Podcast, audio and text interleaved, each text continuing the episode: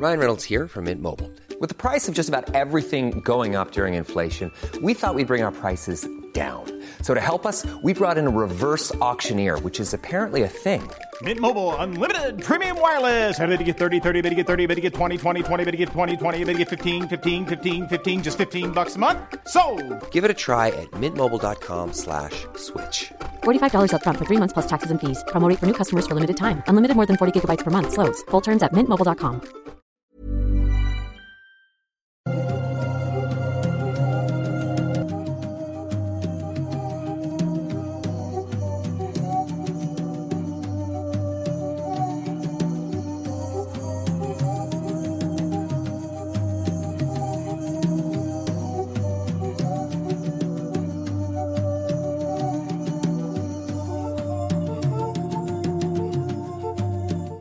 Señales Podcast nos la pela. Herdunkelheit es un pendejo, sinceramente. Ay, ¿ya estamos al aire? Dícenme, díganme, estaba yo aquí diciendo la verdad. es cierto, amigos, Señales Podcast, los amamos también a Ger, Herdunkelheit, los amo. Saludos a todos. Hola a todos, ¿cómo están? Bienvenidos a Noctámbulos. Te toca, te toca este, presentar, Kevin. Eh, sean bienvenidos a eh, Cuando nos quedamos sin amigos, podcasters y youtubers. Eh, bienvenidos a Noctámbulos Podcast.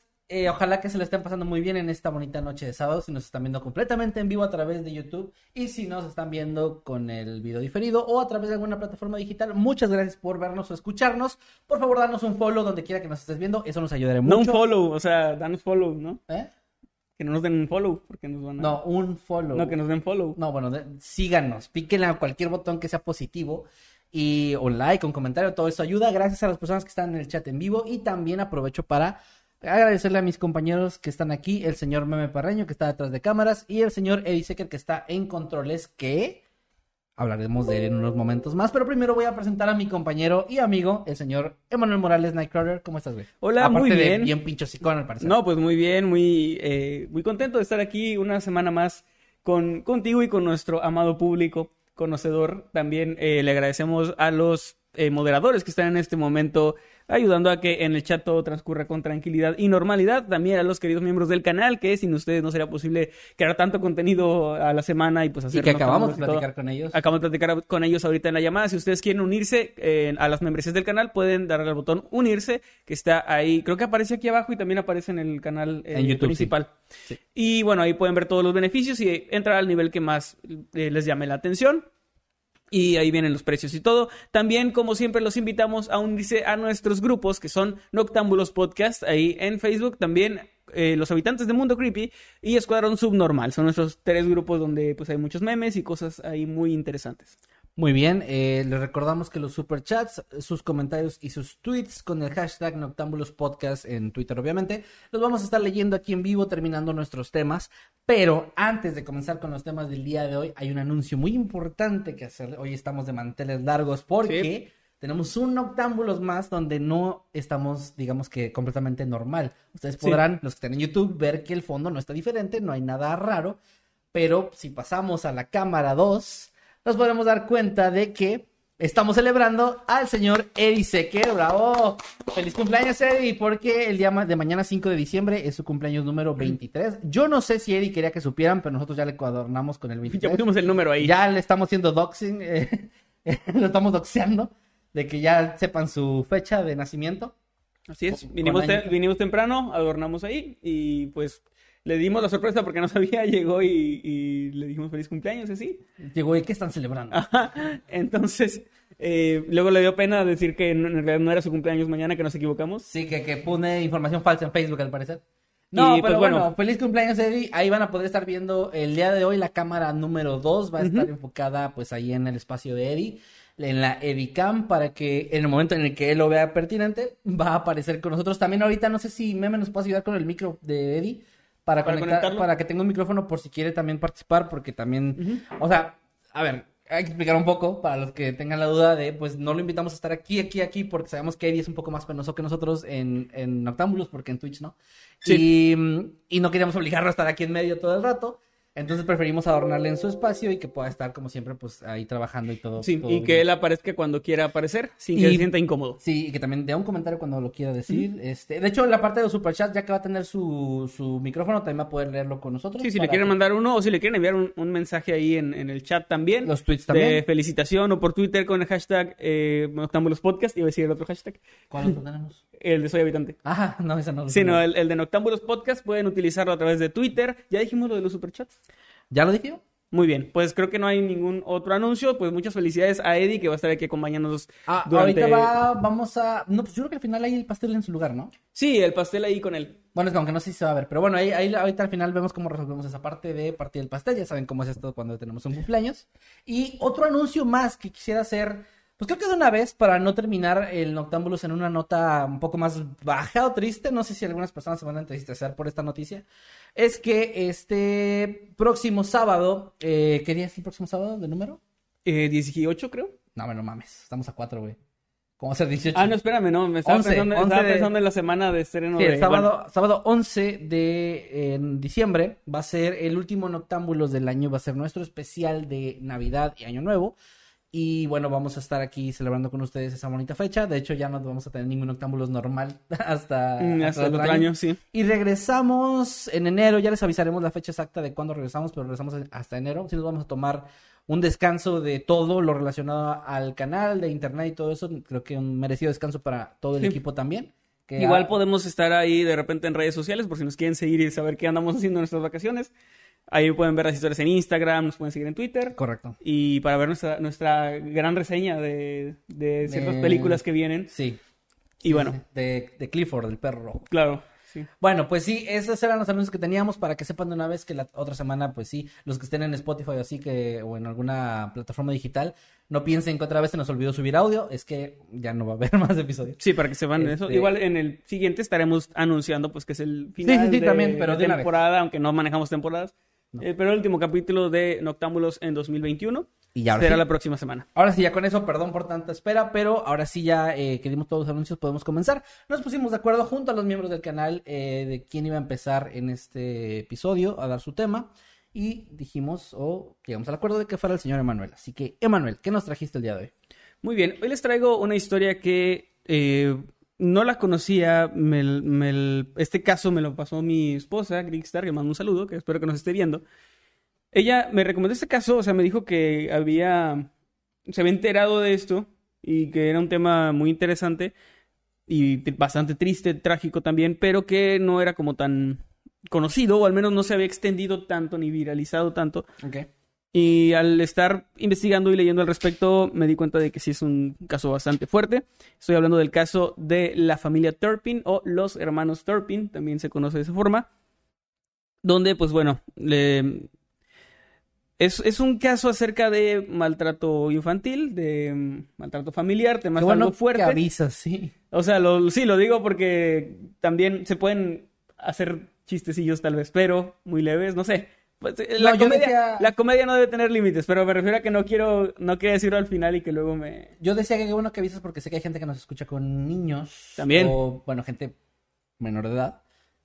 Entonces, ahora sí que este, La- pedimos ahí discreción. Las situaciones que voy a contar son bastante fuertes, sin embargo, eso sí, no voy a dar detalles gráficos ni nada de eso porque realmente no hay tanta información. Es un caso relativamente reciente, eh, ocurrió hace dos años, bueno, no ocurrió hace dos años, sino que se descubrió hace dos años. Y hay, como hay menores involucrados y todo esto, las autoridades pues no han dado tampoco tanta información, digamos, de los niños en sí y eso. Entonces no hay tanta información de eso, pero sí de lo que ocurrió. Y bueno, para no darle más vueltas, les voy a hablar empezando por el padre de familia, quién era, y la madre de familia. Estamos hablando de David Allen Turpin, que nació el 17 de octubre de 1961, y Louise Anna Turpin, nacida el 24 de mayo de 1968. Ellos se casaron en 18 1900, perdón, 85. Ah, se antes de nacer. no, ya hace mucho. No, No, en puede 1900 ser un matrimonio arreglado. o de vampiros.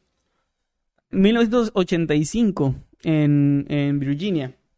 Eh, ellos tenían, en ese tiempo, él tenía 23 años y ella tenía 16. Y bueno, ellos eran de, de una familia muy apegada a la iglesia. De hecho, El padre de ella era un pastor de la iglesia. Y eh, pues tuvieron, digamos, un matrimonio en apariencia completamente normal. Empezaron a tener familia, a tener hijos.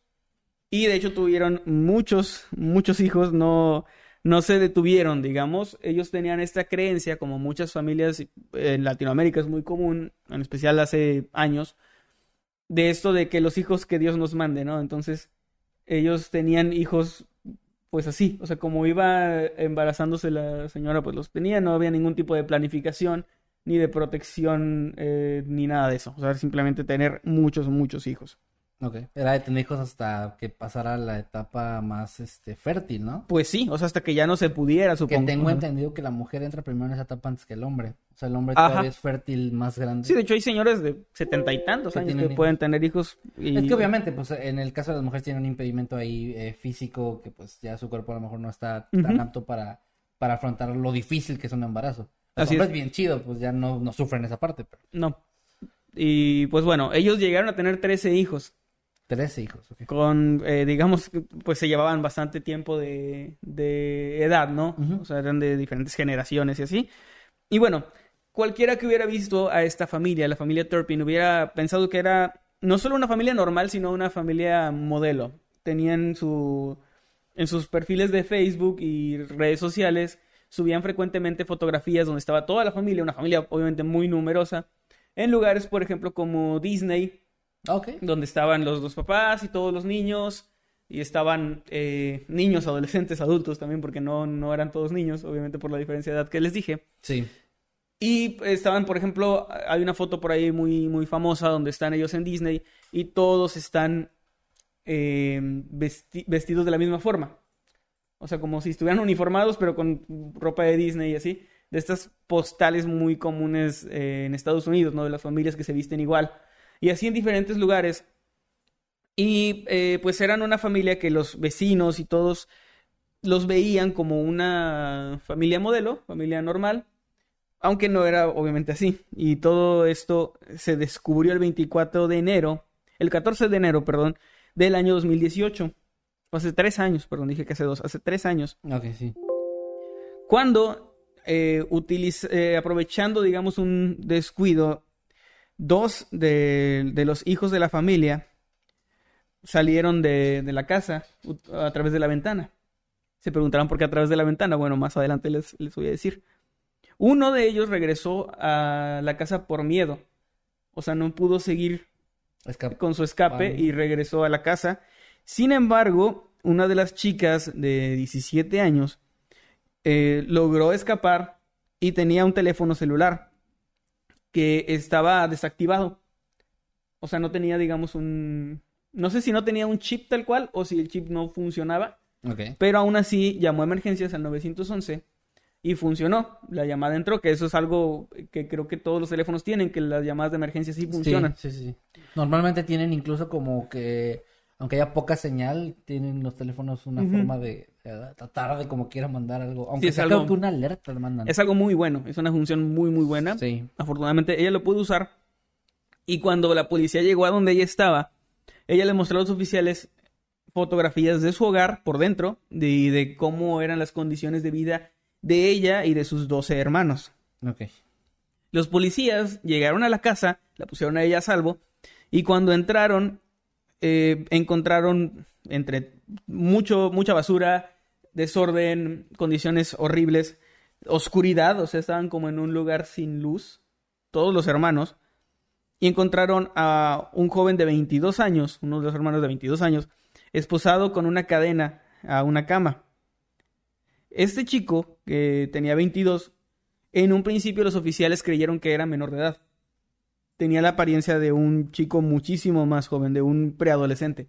Wow. Estaba desnutrido, no tenía, eh, estaba pálido, no tenía, tenía signos de, o sea, de, de tortura, de haber sido maltratado y pues obviamente mala alimentación, todo esto. Y esto fue solo la entrada a lo que encontrarían después, porque todos los demás estaban prácticamente en las mismas condiciones, aunque no todos estaban encadenados, pero estaban desnutridos la oscuridad, en- entre basura, no se habían bañado en quién sabe cuánto tiempo, estaban en un descuido totalmente horrible.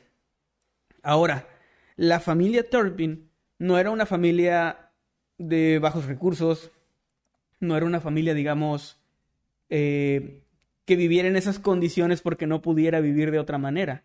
De hecho, los padres tenían más de tres autos, viajaban mucho, el padre ganaba bastante bien, la madre era ama de casa, pero él ah, había se había declarado en bancarrota, de hecho, uno en el año 2010, 2011, me parece, no, no recuerdo aquí. Oye, una duda ahí. No eso. no digo que tú tengas que tener esa información, pero, o sea, como duda al aire, em, cuando una familia o los padres de, una, de familia se declaran en bancarrota, ¿no habrá ahí una intervención de parte de las autoridades por los niños?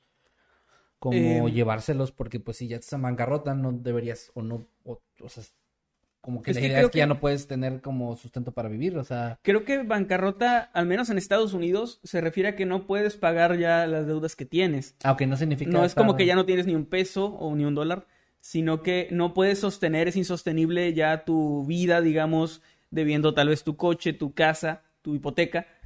Y entonces lo que se busca al declararse en bancarrota es una condonación de las deudas o un- una re- renegociación. Y ya no es, no es tal cual como... mm, Sí, no o sea, tengo e- dinero e- ni en una empresa, por ejemplo, lo que se busca es declararte en bancarrota para tratar de no perder más dinero Ah, bueno, sí, lo y escuchado. tus sí. subsidios del gobierno y un montón de ayudas, ¿no? Sí, sí, en una familia yo supongo que tiene que ver más con eso, con eh, re- recapitular, o no sé cómo se dice, renegociar Revaluar. un crédito, este, todo esto, ¿no? Las formas de pago. Tal vez tratar de que si estabas debiendo algo y pagándolo a un año, aumentar ese, ese periodo, o sea, como se refiere más a eso. Ok, ya, ya. Ahora, te digo, ellos habían declarado en bancarrota, pero realmente no les iba tan mal en los últimos años. La razón por la que los, los hijos tuvieron que salir en, por una ventana es porque estaban encerrados completamente.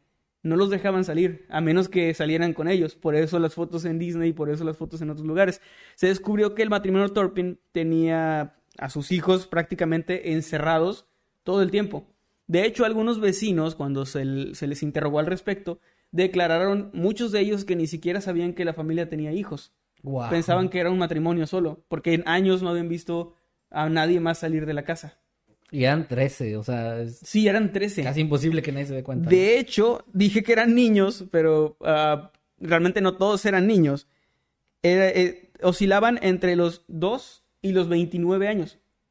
La, más, la hermana más grande, o la mayor, tenía 29 años en ese momento. Y eh, ella era, si se preguntaran, bueno, a los 29, ¿por qué no, por qué no habías hecho algo? ¿No? Eres una mujer adulta.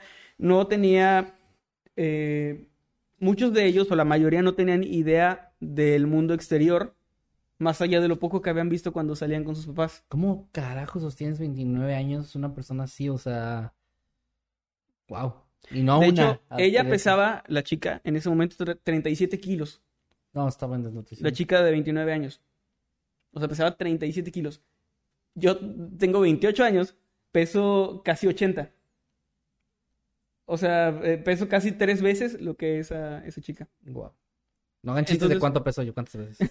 ¿De cuántas, de cuántas personas es? No, eh, pero bueno, te- tenían obviamente esto, esto, esto desató toda una polémica, en especial porque era un barrio muy, era California, era un barrio también así como, no de, de mucho dinero, pero de estos barrios donde sí te la hacen de pedo por poner tus luces de Navidad antes, por ejemplo. ya, ok, sí, sí. De hecho, hace poco, eso es un ejemplo real porque vi una noticia de una familia que estaba siendo demandada por sus vecinos por haber puesto los, los adornos de Navidad con mucha antelación, Ok.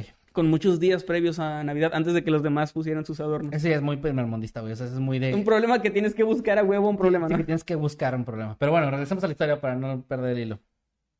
De hecho, ellos, el único problema en- legal en el que se han metido con los vecinos es que su patio trasero estaba algo descuidado y tenía hierba mala, lo que iba en contra de, de las reglas del vecindario. Ok.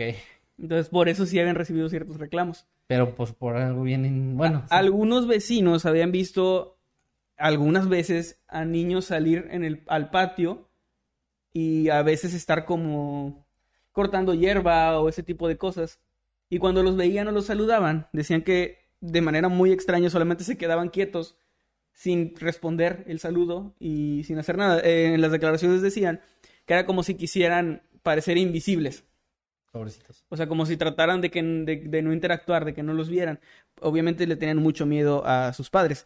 Te decía que ellos no tenían idea del mundo exterior y de conceptos como la policía, por ejemplo. O sea, ellos no sabían que existía algo llamado así como la, la policía. De hecho, me da mucha curiosidad porque no encontré cómo es que la chica de 17 Fue, decidió- llamó a emergencias y eso. O sea, me imagino que ella tenía esa información, pero desconozco de dónde la, la sacó.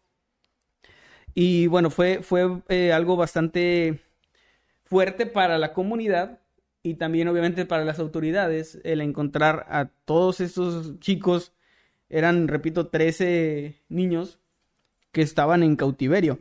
De hecho, se preguntarán cómo es que no iban a la escuela, porque, porque obviamente tienen... Estados Unidos es muy estricto con, con los niños que tienen que estar en la escuela, ¿no? O sea, los si están registrados, supongo que sí se fijan en algún momento, ¿no? Sí. Y Más si tienes 13 hijos. Sí, de hecho, eh, lo que pasó es que ellos fundaron una escuela privada, que era prácticamente su casa.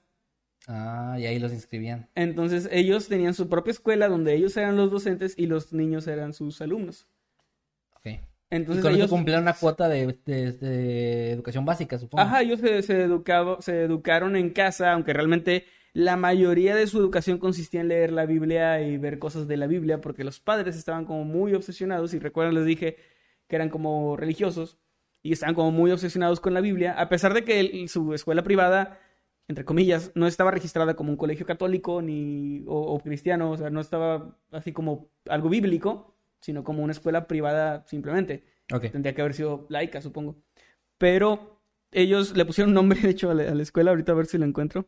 Creo que no, creo que no lo tengo aquí, pero le pusieron nombre a la escuela. O sea, estaba registrada así con un nombre y todo. Y eh, La es la- eh, de todos los santos. Ah, no, no, No. la escuela de todos los santos. fue la manera en la que, en la que ellos pudieron tener a sus hijos, digamos, fuera del mundo exterior, Sin que nadie sin sospechara. que hubiera realmente un problema. O sea, es... Son listos. O sea, son astutos y saben lo Fue que premeditado. Ajá, O sea, es algo que ellos quisieron hacer. Es que, bueno, ya desde las condiciones te dice mucho, pero no sé por qué me estaba inclinando un poco a pensar que tal vez iba, iba por un lado más como de creer que los estaban cuidando del mundo exterior maligno. Me parece que no. Los llevan a Disney. Ah, bueno, ya con eso sí suficiente, pero me refiero a que sí, como una idea más de ese tipo, sino que era, o sea, como intencionalmente querer tener a sus hijos eh, ignorantes en esos temas y pues resguardados, o sea, pues, es que no, no sé si cuenta como secuestrado porque son sus papás y no sé, está raro, pero sí, o sea, se nota que fue muy premeditado. Bueno, cuando entraba, cuando entró la policía, de hecho, los padres estaban presentes.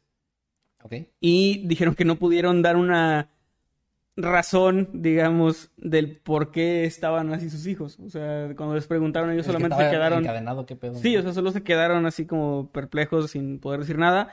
Los que eran menores de edad, que eran seis, o sea, solamente eran seis menores de edad, eh, que eran el niño de dos años y hasta los que tenían 17, fueron trasladados a un centro médico donde fueron ingresados, perdón, a la, al área de pediatría para recibir tratamiento, pues en contra de la desnutrición y todo lo que tenían, ¿no? Sí. Los que eran adultos, este, que más bien, les repito, tenían un tamaño y un peso claramente eh, discordante con su edad. Decían que al principio todos creían que eran, que todos eran menores de edad, por eso. Entonces ellos, este, también los llevaron a, a un centro médico y están ahí em, a cargo de, de los, bueno, no están ahí, esto fue cu- cuando, cuando los descubrieron y estaban ahí en el centro médico recibiendo también ayuda. Para el 14 de enero, David y Louis Turpin, que fueron los padres, fueron arrestados y pues el- los cargos que les dieron fueron maltrato infantil y haber sometido a sus hijos a tortura.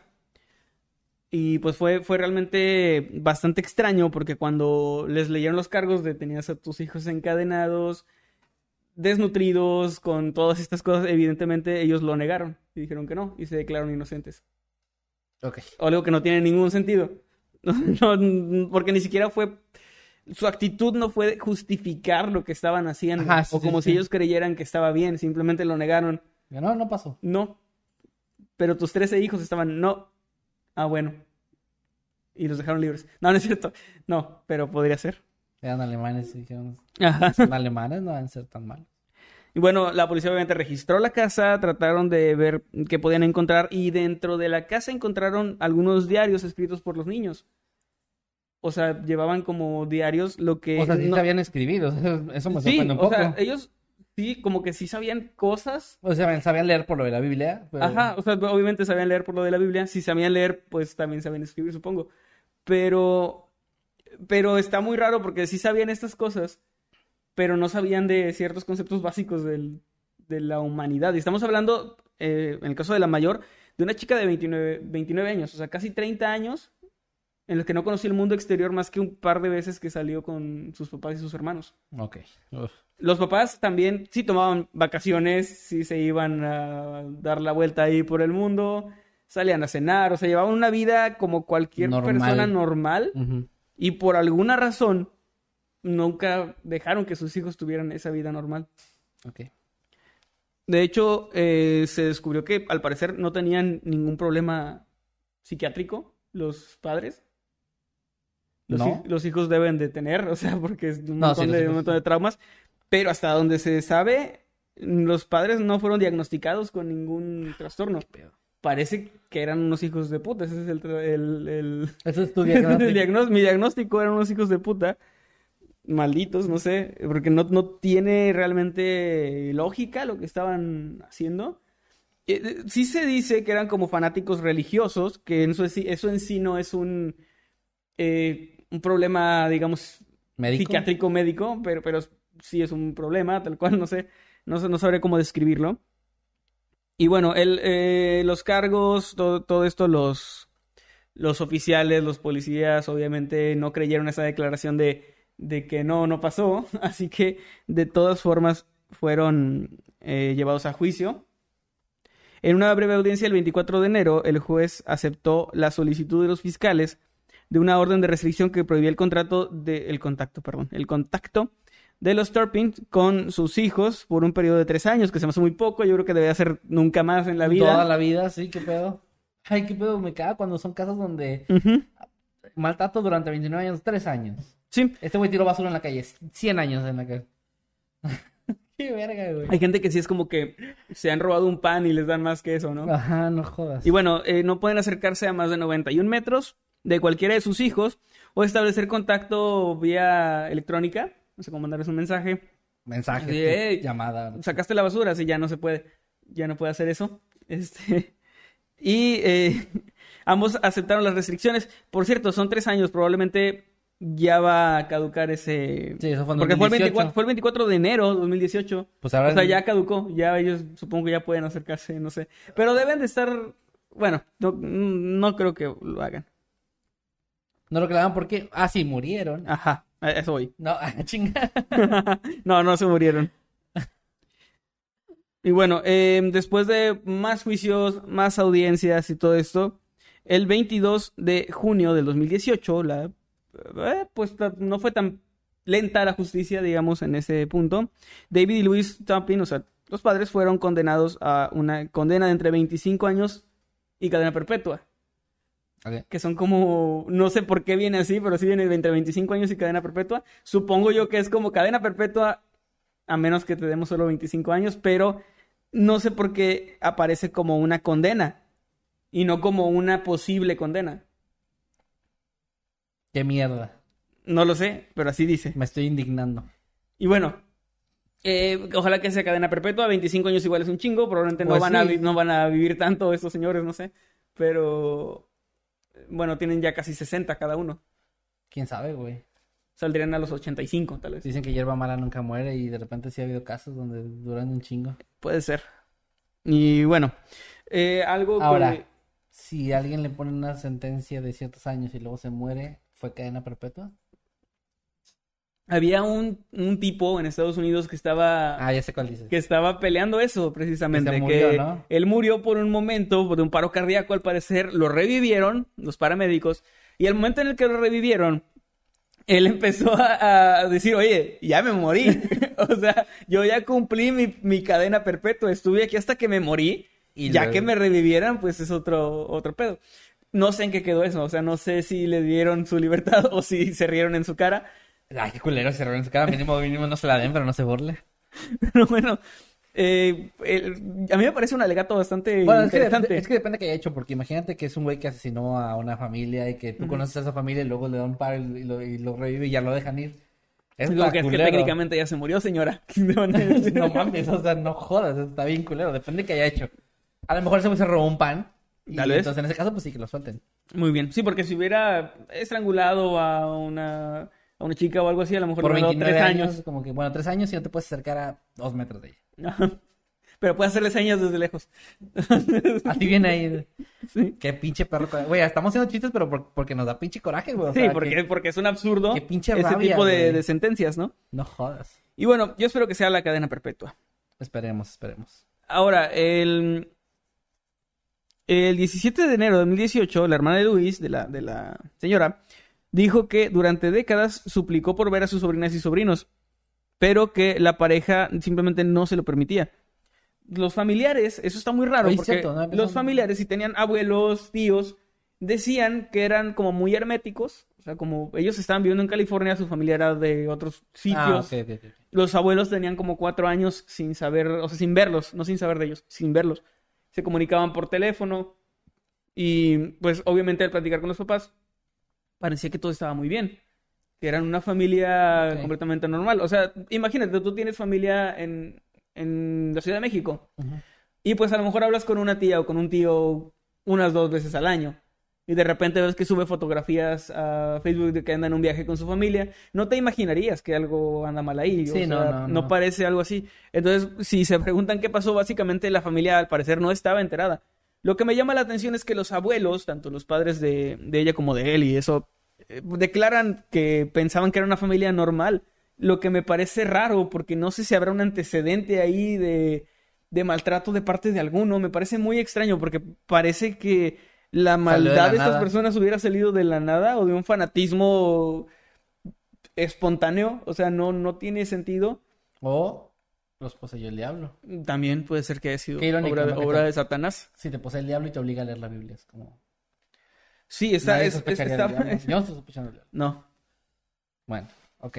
Y, y entonces esa, esto- esa historia termina así. Termina así. Los eh, niños, como dijiste al principio, no se sabe mucho de ellos porque por, por seguridad no liberaron Sí, de hecho, po- por, ahí leí algunas notas de que realmente no la, o sea, no la han pasado muy bien eh, en los últimos años tampoco, o sea, no es- terminó, digamos, ese infierno, pero ahora es adaptarse a un mundo que no conocen, eh, tienen un montón de problemas psicológicos, están... Creo que los más que, el más que se puede salvar es el, el de dos años, ¿no? Sí, o- eh, o también está un poco, o sea, va a tener problemas porque a los dos años, Ya te sea, das cuenta de tienes un montón de, de cosas ahí que se formaron ya de manera errónea en tu mente en tus primeros años. Eh, dudo muchísimo que haya tenido como este apego materno y todo eso que se recomienda, ¿no?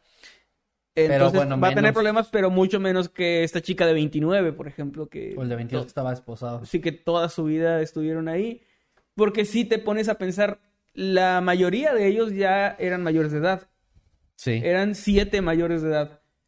Y en una, eh, o sea, si te lo contara sin decirte de la desnutrición y de todo esto, o del daño psicológico, pensarías, bueno, ¿por qué siete adultos no pueden contra dos adultos más ancianos, No, no? sabían que estaba mal, supongo. Ajá, era su forma de vida. Obviamente sabían que no era algo bueno, porque esta chica si no, no hubiera escapado. Pero sí, y uno de ellos regresó, o sea, le tenían mucho miedo a sus Sí. padres. Obviamente recibían maltratos Sí, claro. Y creo que lo peor de este asunto es esa parte donde los padres ni siquiera eran estos locos de la Biblia que tampoco salían o que se autoflagelaban o algo. Eran personas que estaban disfrutando su vida fuera de ahí O sea, ellos sí vivieron su vida bien. y tenían a sus hijos eh, pues encerrados y viviendo de una manera pues, sí, pues, condiciones sí, o sea, infrahumanas, güey. sí, ni siquiera, o sea, es como no muchísima gente, la mayoría de la gente ni siquiera trataría así una mascota, seguiría siendo algo horrible. O sea, Un sí, ser vivo. Sí, o sea, eh, yo he visto que tienen a perros encadenados y me da mucha cosa de que los tengan con cadenas. En Sí. lugar de pues libres en un patio o algo así, porque son animalitos que, que no, no son felices, ¿no? Sí. Ahora, pues una, un ser humano sí es como, no sé, o sea, realmente es, es un caso bastante fuerte. Lamentablemente termina de esta forma, o sea, eh, los chicos siguen luchando por No es como en las películas donde de repente, ah, ya somos libres y somos felices. Es todo un proceso de adaptación. Y pues eh, hay por ahí también, si quieren, hay muchos, mm, no documentales creo, pero hay entrevistas completas que les han hecho a los hermanos, a las hermanas, a la chica que escapó, eh, familiares. Entonces hay como un contexto ahí bastante amplio de declaraciones. Fuera de eso no hay mucho porque los padres no nunca dijeron, bueno, lo hicimos por esta razón y creemos esto, simplemente lo siguieron negando hasta que lo sentenciaron. Entonces, eso dificulta la información. Hasta donde vi no se ha revelado el contenido de los diarios, que tiene mucho sentido porque pues eran como de niños y así, eh, no sé. Muy- Pero Muy personal, ¿no? Para sí, ellos. pero me pareció un caso bastante triste, que da mucho coraje. Y pues gracias a Crickstar de nuevo por recomendarme este caso, por hacérmelo saber, porque no lo conocía. Y por ayudarme también a difundir esto, porque era, les digo, no, yo al menos no vi que fuera tan, tan viral. Sí, ¿eh? yo no, no había escuchado, digo, obviamente. Y es relativamente reciente, o sea, Sí, es algo por que ahí hubiera alcancé a ver en explotado redes chat, sociales. O sea, alcancé a ver en gente. Exacto, que suena algo que pudo haber sido muy viral. A lo mejor medio lo fue y no nos enteramos, pero bueno, hay que nos deje saber la gente si, ya, lo, si ya lo sabían o si ya lo, lo tenían ahí. Mira, aquí pregunta, perdón, normalmente no hacemos esto, pero es que me llamó la atención porque ahorita eh, supongo que acaba de llegar. No, no vi la persona. Ah, Lince. Lince No, no, Comic dice, no los mandaban a la escuela, nadie se dio cuenta. Hace ratito lo, lo comentaba, ellos fundaron una escuela privada, que eso en California se puede, en muchas partes de Estados Unidos. Sí. Y su casa era la escuela privada, sus hijos eran sus alumnos y ellos eran los maestros. Así que no había forma de que supieran. De hecho, eh, estuve leyendo que en California las escuelas privadas no le rinden cuentas al gobierno de ningún tipo. Ellos no se meten ahí. Mm. O sea, no van y evalúan, no es como las escuelas públicas y eso. Está medio de la chingada. pero- O sea, no van y revisan instalaciones, no revisan nada. Básicamente, si tú quieres que tu hijo nunca aprenda nada, puedes fundar tu escuela, hacer, que- es siento hacer que- como que lo mandas. Siento y- que es la única ¿no? utilidad que tiene el hecho de que digan, ah, no, no, no los checamos, no los revisamos. O, es más una comodidad, supongo, de que les da flojera o algo así. Es que según lo que leí, se basan en que todo ese asunto es, le corresponde a los padres de familia y a los maestros. Y si hay algún problema, se tiene que resolver entre ellos. A menos, obviamente, que alguien rompa la ley, como que un eh, maestro golpee a un alumno o algo así. Ahí sí ya entraría la ley. Sí, Pero en cuanto a temas de- administrativos, la ley se deslinda completamente de eso, de que si las instalaciones no están muy bien o lo que sea, es como tu problema como padre por no ver dónde estás metiendo a tus hijos. Y si eh, no son buenos maestros o cualquier cosa, entonces sí se deslindan mucho de esas responsabilidades en California, al menos fue lo que leí. No sé si serán las mismas leyes, ya ven que en Estados Unidos Sí, es depende de- hasta del por estado, de ciudad. O de los este, counties, ¿cómo se le llaman esos? Eh, No condados. estados, condados, ajá. Y bueno, en, en general es por eso que no se supo a través de la escuela, porque si los hubieran mandado a la escuela, pues sí habrían visto el maltrato y todo eso. Muy bien, ok. Pues bueno, gran caso, la verdad. O sea, muy buen tema, sobre todo para, como dices tú, difundir esta información. Si alguien de ustedes en el chat o de los que nos están escuchando en plataformas digitales tiene algo que quiera aportar, porque seguro hay por ahí también información, son libres de hacerlo, ya sea aquí en el chat en vivo, los leemos, o a través de Twitter con el hashtag Noctámbulos Podcast. No, es- no importa si esto lo están escuchando otro día, siempre es chido. Hace poco hubo alguien por ahí que mencionó este, una actualización de un caso, ¿no? Ah, perfecto, qué bueno, qué bueno que me esto. recuerdas. Sí, antes de que termine lo tuyo. Qué bueno que me lo recuerdas. Como sabrán, hace tres episodios, si no me equivoco, estaban, estaba hablándoles acerca del diario de Maul Evans, que fue uno de los colaboradores principales de los Beatles, un amigo muy cercano de la banda, que al parecer tenía eh, pues cosas valiosas como letras de canciones, se había quedado con... Disculpa, estoy bebiendo Coca-Cola. Refresco. Refresco, Es un refresco, un refresco genérico. No, no es genérico. Es la marca más popular del mundo, creo. Y bueno, estoy bebiendo refresco, refresco sin marca.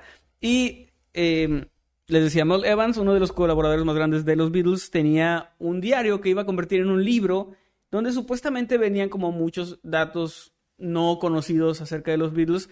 Ahora con la salida de Get Back, que es un documental creo que de ocho horas de Peter Jackson, que está en Disney Plus, no es, no es propaganda, pero por ahí lo, lo estuve viendo, está muy interesante pues ha revivido un poco todo esto de lo que se sabía, lo que no de los Beatles. Get Back vino incluso a tumbar algunos mitos, como por ejemplo el papel de Yoko Ono con la ruptura de la banda. Mm, Eso ok. se, se cambió mucho ahora viendo las grabaciones. que realmente la banda parece que no tenía muchos problemas con ella. Ok. Fue más como rumores ahí de, de la gente. El fan, los- el- qué raro que un fan diga, ahora que llegó esta tercera persona, seguro tiene la culpa de todo. Ajá. Bueno, en las Esta grabaciones se ve que no, que realmente había una tensión ya ahí entre los miembros de la banda. Que ha- hay, hay escenas donde Yoko sugiere cosas de las canciones y los demás están de acuerdo y dicen, ah, es buena idea. Ok. O sea, realmente no había como que tanto... eh, Sí se veía que estaba todo el tiempo pegada ahí con John, pero bueno, estoy hablando ya como fan de los Beatles. El punto es que Get Back vino a tumbar varios de esos mitos y ahora me topé con una... Bueno, no me topé con la- la, con la noticia, me lo envió el señor Emanuel Guti, mi tocayo, un gran fan de los Beatles que ha estado participando también en programas como Radiófilos. Ok. Y él es un buen músico, también muy buen músico. Y me, me etiquetó en Twitter, también a ti, acerca de una actualización sobre el diario de Moll Evans, que fue esta, esta historia que precisamente les traje hace poco. Y que no se sabían de qué tenía ese diario, ¿no? Ajá, es un diario que estuvo, pa- para seguir poniéndolos en contexto, este, esta persona murió asesinada por policías poco antes, días antes de entregar su manuscrito y que la editorial lo publicara como, como ya el libro.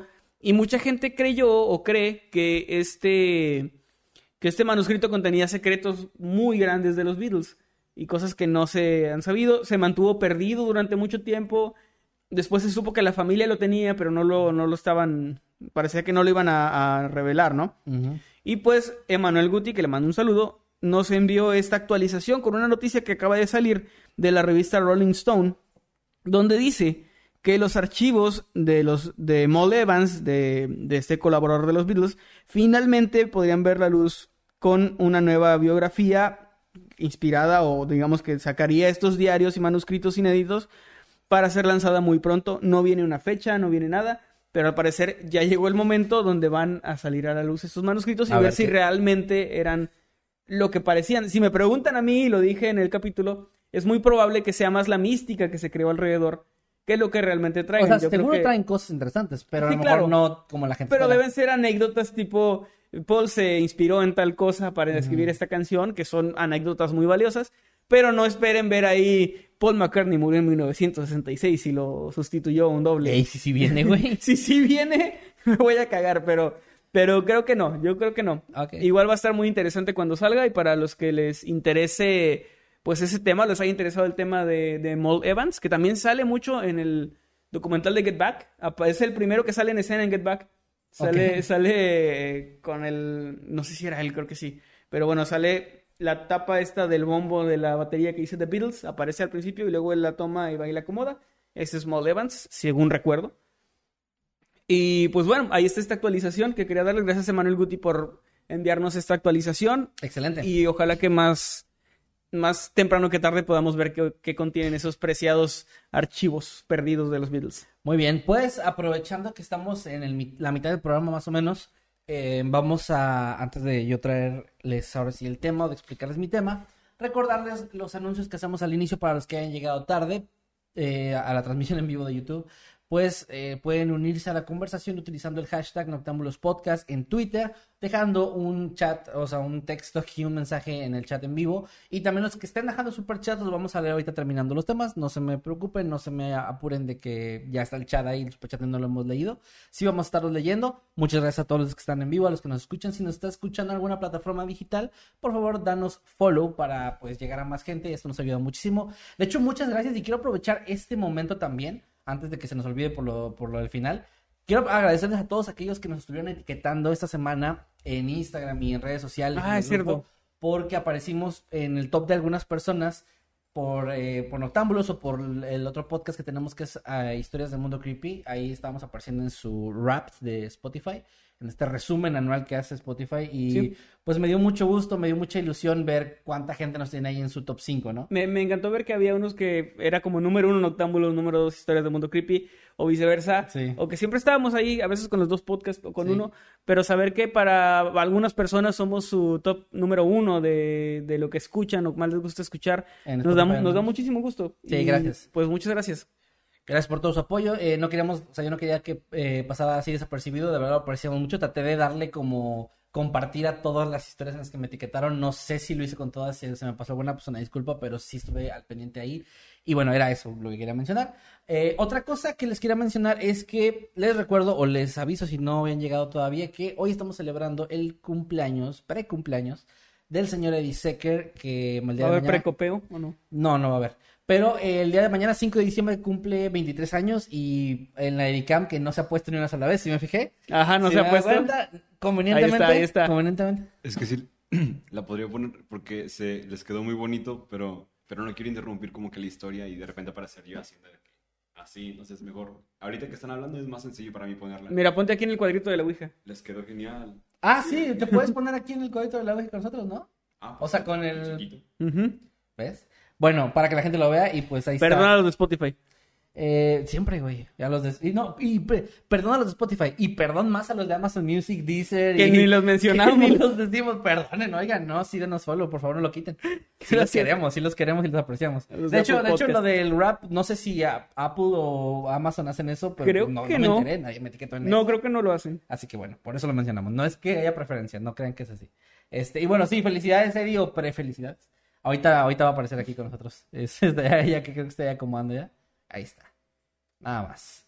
Con su, bueno, que le estuvimos ahí adornando. Y pues ahorita más a ratito terminando mi tema, leemos superchats junto con él y partimos el pastel, ¿va? Así es. Ahora sí, muy bien. Bueno, ya para no dilatar más esto, porque ya está muy dilatado, vamos a... Esto la palabra clave. La palabra clave es dilatado. Voy a hablarles de un caso que me gustó mucho. Es un tanto corto, pero me gustó bastante por... Bueno, no sé, yo soy de esas personas a las que les gusta mucho ver casos de cosas raras eh, relacionadas con la medicina, como enfermedades extrañas o, o milagros médicos. O el gasero loco. El- o el gasero loco, ese también me gustó mucho, pero más creo que por la máscara, la verdad. Creo Sí. que me identifiqué con la máscara. Pero bueno, hoy les voy a hablar del increíble caso de una chica llamada Jan Hilliard, o sí, Jan Hilliard. Y esto ocurrió la noche del 20 de diciembre del año 1980. Esta chica era una adolescente en aquel momento de 19 años de edad que se encontraba conduciendo hacia la casa de sus padres, ubicada en Langby, Minnesota. Langby, como para dar contexto, es una ciudad muy pequeña, prácticamente un pueblo muy pequeño, que está prácticamente rodeado por puros bosques, ya dije mucho prácticamente, bueno, que estaba, está rodeada por casi por completo de bosques muy espesos, o sea, es una zona incluso un tanto aislada y es una, un lugar que, según estuve leyendo, tiene muy pocos habitantes, creo que... de- ¿Minnesota dijiste? Minnesota, sí. Aparte es un lugar frío, creo. Es un lugar muy frío, eh, también eso es muy importante en la historia. Pero bueno, está rodeada de, de estos bosques súper espesos que existen justamente por allá, por eso. De hecho, hay equipos de deportivos, por ejemplo, los, los Timberwolves de Minnesota, que en su logotipo tienen bosques, o sea, bosques, pinos y eso. ¿De qué son ellos? ¿De, De básquetbol. ¿Básquet? Ok. Entonces, o sea, es algo como, digamos, tan característico de ese estado de esa zona que lo tienen ahí, lo de los lobos y el bosque y todo esto de frío. Y bueno, eh, eso era para dar un poco de contexto de que este es un pueblo pequeño, que les decía que hubo por ahí una, un artículo donde encontré que hubo, hubo un sondeo eh, por ahí de 2019 donde tenía como menos de 100 habitantes, o sea, es un lugar... Ok, es muy, muy pequeño. Es de verdad pequeño, sí, de verdad Ahí sí imagínense. todos se conocen, ¿no? Sí, lo raro es que sí lo encontré como pequeña ciudad, o sea, sí lo mencionaban así como pequeña ciudad. Sí, es de esos lugares donde todo el mundo se conoce y todo esto. Bueno, ella se encontraba esa noche del 20 de diciembre manejando a casa de sus padres. Langby es su ciudad natal. No especifican en realidad si ella estaba en otro lugar y, o sea, radicando en otro lugar y por eso iba a visitarlos o simplemente iba desde su casa hacia la casa de sus papás. Esa es la información que no logré encontrar. Pero bueno, se encontraba en- manejando en medio de una autopista. Ella venía Ah, bueno, perdón, ¿de dónde venía? Sí se sabe, perdón. Ella venía de una fiesta que había tenido con sus amigos, o sea, había tenido un encuentro con sus amigos, había estado toda la noche ahí, no había bebido al parecer, pero sí había tenido, digamos que, una noche ahí de fiesta platicando hasta que se hizo bastante noche. De hecho, esa noche se había registrado un clima de menos 30 grados centígrados, que obviamente es algo sumamente frío, muy peligroso, incluso para manejar. En esas zonas, incluso las personas que manejan en este frío extremo, donde las carreteras se congelan, tienen una especie de neumáticos especiales como de cadenas o cosas similares que son tanto para nieve como para el hielo. Pero ella estaba, eh, digamos que, eh, a bordo de una camioneta Ford LTD que no estaba muy bien equipada para esto, de hecho. O sea, no, no estaba ideal, estaba un poco peligrosa. De hecho, la describen como que tenía tra- tracción trasera y que no tenía frenos antibloqueo. lo que la convertía, pues digamos que en este tipo de clima, en un vehículo muy poco seguro. Y de hecho, bueno, eso terminó pagando un poco eh, de precio. Pero porque... no sé casi nada de autos. Lo de frenos antibloqueo es lo mismo que ABS, ¿o no? Ajá, Ok, que es así como que frena, digamos, con cierta ayuda de, de que no es solamente el, eh, En las baratas. el cierre en las Sí. balatas. Ajá. Algo así entiendo. Igual, si hay alguien que sepa más de mecánica que nosotros dos, por favor, díganos. Es lo que yo es también... un freno más yo también lo tengo suave entendido. hasta donde sé. Sí, que precisamente evita pues el freno así como de golpe y que justo caiga todo ahí en las baratas. Y bueno, el punto es que ella iba manejando y en cierto momento de la autopista pasó lo que, bueno, lamentablemente era bastante lógico, y es que comenzó a sentir que el vehículo se deslizaba entre la autopista que estaba completamente cubierta de hielo, perdió el control rápidamente y terminó cayendo en una zanja. Ahora, para fortuna, no se lastimó, no sufrió ningún tipo de heridas. Pero eh, estamos hablando de que era 1980, no existían aún los teléfonos celulares, al menos no de forma súper comercial. Entonces ella no tenía forma de comunicarse con alguien y siendo un lugar tan pequeño, no era como que a cada dos, tres minutos estuviera pasando alguien por ese lugar. Era, Claro. y más Y menos con ese clima, ¿no? menos con las condiciones climáticas que obviamente hacían que la gente estuviera más tiempo en su casa. Entonces ella, eh, más o menos por la zona donde estaba, eh, tenía la idea de que un amigo de ella llamado Wally Nelson se encontraba a poco más de dos millas de distancia de ahí, o sea, su casa se encontraba ahí. Ella no venía, o en ese momento no estaba con una vestimenta adecuada para las temperaturas tan bajas. De hecho, eso me hace creer, también por lo que mencionan de que la noche fue precisamente más fría, que tal vez durante el día no estuvo tan frío, pero cayó como esta ola de, Sí. de frío más fuerte. Es muy peligroso eh, quedarte en un auto en un lugar con esas temperaturas, porque Sí. puedes decir que te protege un poco más que estar a la intemperie, y es cierto, pero al momento de apagar el auto, no son precisamente calientes, o No. sea, es metal y vidrio, así que Sí, no, sí. no, no, no es lo mejor. Digamos que eh, no estaba con una vestimenta adecuada para las temperaturas, pero como dices tú, quedarse tampoco era una muy buena opción. Así que la decisión que tomó esta chica, Jean, fue salir del vehículo y comenzar a caminar en dirección a donde ella recordaba que estaba ubicada la casa de su amigo. Ok. Ella comenzó a caminar También y fue decía... muy arriesgado, o sea, Sí, no, también fue sumamente arriesgado, de hecho. E- Ella, bueno, tomó esta decisión y dice, pues dijo después que ella recordó que se empezó a sentir frustrada cuando pasaron los minutos y los minutos y no veía nada de civilización, o sea, que sentía que se le hacía mucho más largo de lo que recordaba y que parecer estaba un poco más lejos de lo que ella creía. ¿Sabes qué? Me daría mucho pánico de algo así como claustrofóbico que soy. Mm. Que, o sea, quedarme a la orilla en una zanja, ¿era? En una ¿Algo zanja, así? sí, se cayó en una zanja. Y quedarme a dormir en el auto, por ejemplo. Y o sea, decidir que puedes morir.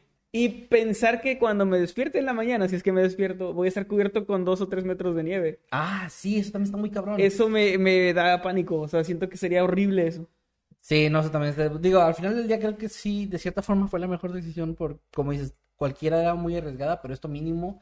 O sea, su, su idea, o al menos lo que mencionan aquí, es que su idea era pues buscar ayuda, ¿verdad? Y en el camino, pero si no, pues llegar a la Sí, es casa que de su estoy, estoy como transportándome a esa situación, tratando de ponerme en su lugar. Y creo que tal vez hubiera hecho lo mismo. Porque mi, mi primera idea fue, ¿para qué te sales de- del auto? Mejor quédate ahí, estás más seguro porque Pero ¿y si- te puedes si esperar toda la noche. Pero pensé en eso de la nieve y me aterré. Y, Sí. y ya y salí corriendo. Justamente antes de la, en la llamada de los miembros, antes de anotarlo, estabas platicándole a la gente que tú tienes a veces estas paranoias de lo peor, Sí, lo peor que puede es lo pasar. peor que puede pasar, ¿no? Y bueno, ahí está, ahí está Manuel actuando en base a Ahí eso. está, me ayuda a sobrevivir, espero. Pues bueno, eh, veamos si fue así.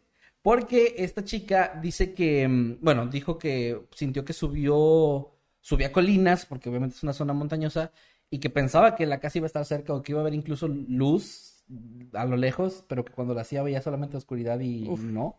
Entonces caminó durante poco más de una hora, o, o al menos eso es lo que se cree, que fue como un poco más de una hora, en, en un clima de menos 30 grados. Y, y sin la y sin ropa la- adecuada. ajá, sin el, sin la vestimenta adecuada.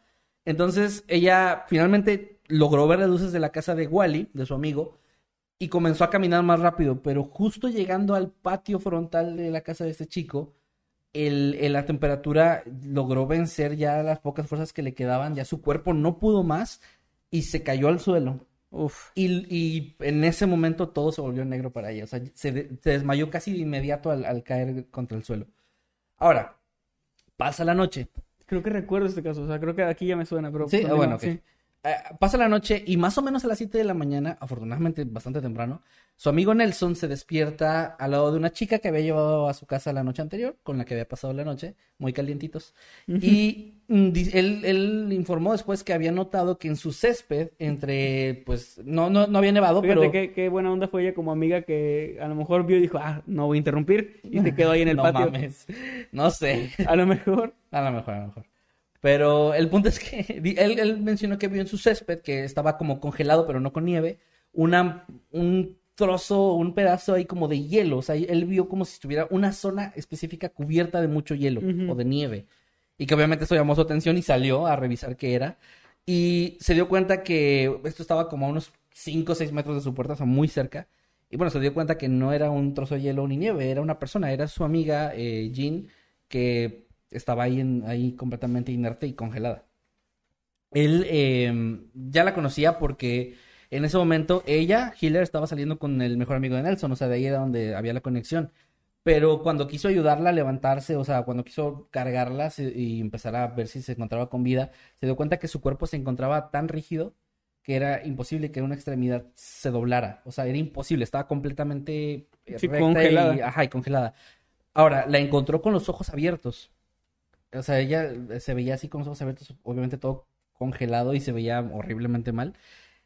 Y se dio cuenta, pues, de que obviamente necesitaba llamar a, a emergencias. De hecho, lo primero que hizo fue, junto a la chica, tratar de, de subirla a la, a la camioneta para llevarla a un hospital de, de emergencia, pero no podía. O sea, no, fue, fue completamente Sí, o sea, imposible. qué, qué miedo moverla, ¿no? Del lugar. Y que se vaya a eh, fracturar algo horriblemente Ajá. o, o romper, igual no sé. Y bueno, él, él dijo que la única, el único destello de vida que pudo ver en ese cuerpo fue que veía un- unas pequeñas burbujas saliendo como de la nariz. O sea, como muy leve. O sea, no sentía la como respiración. respirando muy... Pero no, él, él no la sentía, simplemente lo vio, o sea, fue como que parece que puede que esté viva. Y bueno, obviamente batallaron muchísimo, pero después de un largo rato intentando ver cómo la podían subir y llevar, eh, llamaron a las autoridades, pero fueron al hospital, o sea, llegaron ellos primero al hospital, digamos, porque obviamente también bajo estas condiciones climáticas para las autoridades es difícil a- Sí, a llegar, y llegar. Ajá, entonces era, llegaban primero ellos, digamos. Ahora, eh, el viaje fue de 10 minutos en carretera al hospital más cercano en un lugar llamado Foston. Y ahí los médicos inmediatamente le o sea, llamaron a la familia, llamaron a, a todos los conocidos y mostraron inmediatamente muy poco optimismo de que esta chica podía llegar a sobrevivir. El personal médico que atendió a esta chica cuando llegó intentaron, em, o sea, perforar la piel con agujas hipodérmicas. Y no podían, las agujas se rompían, o sea, estaba tan congelado su cuerpo que las agujas eran las que no podían perforar y terminaban rompiéndose. Ahora, su temperatura corporal que le tomaron en el momento era tan baja que ni siquiera se podía registrar en el termómetro, en el termómetro que usaban. Eh, su, ro- su rostro se le podía ver ya de color gris pálido, cen- cenizo, y sus ojos, eh, sus pupilas no respondían ante los, la luz, ya ves que hacen esas Sí. pruebas, no respondían en absoluto.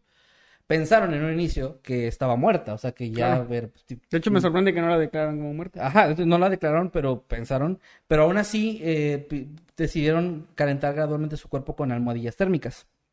Y ya más o menos por ese tiempo determinaron que su temperatura corporal era de 31 grados centígrados. Para los que no tengan tan claro como yo no lo tenía, le pregunté a Manuel que es enfermero, 31 grados, ¿qué tan abajo es? Y son 5 grados abajo, que sí lo sabía más o menos, pero cin- 31 grados es muerto. Estás muerto, No sí. puedes estar vivo bajo- en esa... Pues Bueno. parece que... Pero normalmente es- Sí, sí. estás muerto. O sea, tú nos me decías, 34 grados es hipotermia.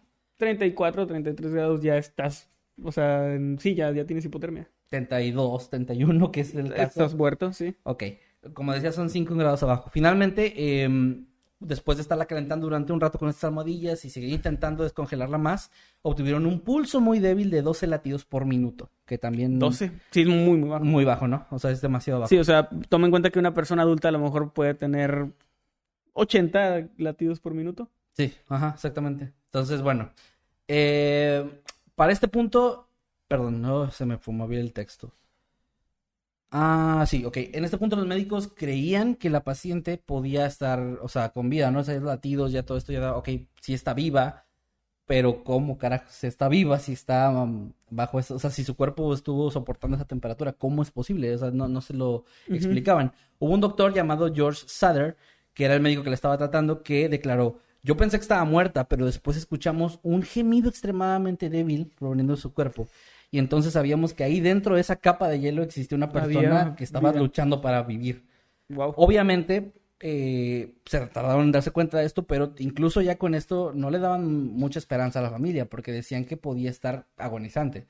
Que incluso, aunque la llegaran a calentar más de eso, podía que ya no reviviera, o incluso, por ejemplo, ya no recobrara la conciencia, o que tuviera este. Sí, daño daño es que permanente, ¿no? Ajá, es un daño permanente, no tal cual como muerte cerebral, pero sí ya de que pues podría estar viva, pero prá- prácticamente en un estado vegetativo, o algo sí. similar a eso.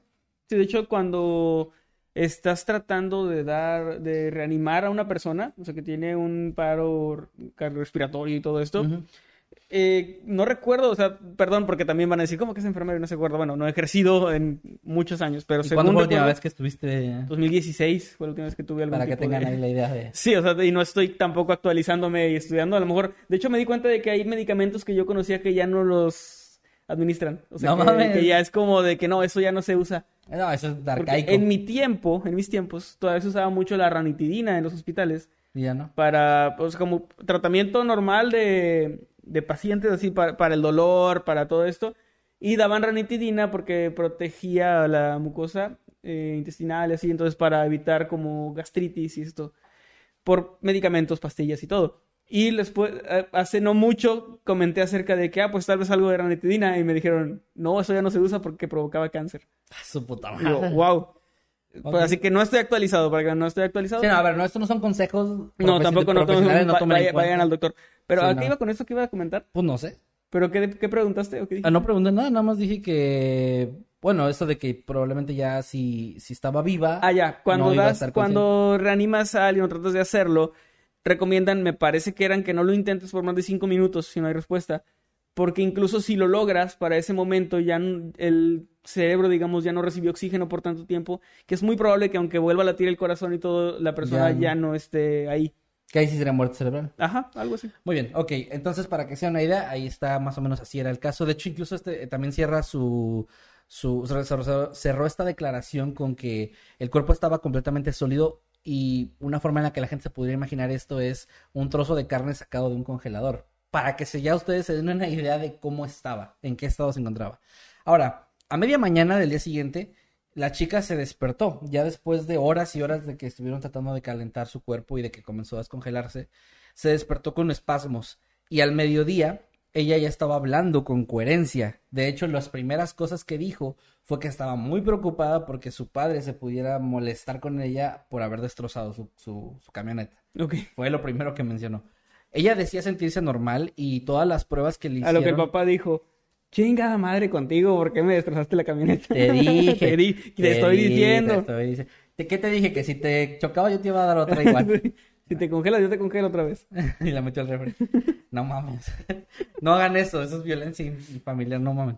Bueno, eh, sí, ella, ella, mm, eh, cuando le empezaron a hablar con ella, ella declaró cómo se sintió y decía, es como si me hubiera quedado dormida y yo despertara momentos después en el hospital. Ok. Ella no recordaba fuera, como les decía, más allá del momento en el que cayó. Ujú. Para ella simplemente en ese momento se perdió la conciencia y cuando despertó ya estaba en el hospital. Pero no pasó por bien. estos síntomas, eh, por ejemplo, cuando hay hipotermia, las personas sienten a veces como que se están quemando, se quitan la ropa, o sea, no tenía estos síntomas, No, o simplemente sea, cayó. ella al parecer o no se dio cuenta de que esto estaba pasando y siguió caminando. Tal vez como fue un una cosa más de voluntad que quiso llegar. O tal vez incluso el hecho de estar a punto de llegar hizo que se concentrara demasiado en ello, pero no, no declaró en ningún momento que sintiera esto, porque Sí, sí, estos síntomas la encontraron con su ropa como estaba, o sea, es como si se hubiera desmayado nada más. Ujú. A la- O a lo tal vez mejor fue antes los- de a lo mejor los síntomas que estos llegaron cuando estaba inconsciente, pues ya no había nada que hacer, ¿no? Pero bueno, sí, eso fue lo que pasó. Y ella dijo, eh, no vi la luz en ese momento como si me estuviera muriendo ni nada de eso. Eh, dice, ella y mencionó... los religiosos dijeron, miente. No, es que de hecho su familia era muy creyente y esto también llegamos un poquito más adelante hablando de esta parte de milagro.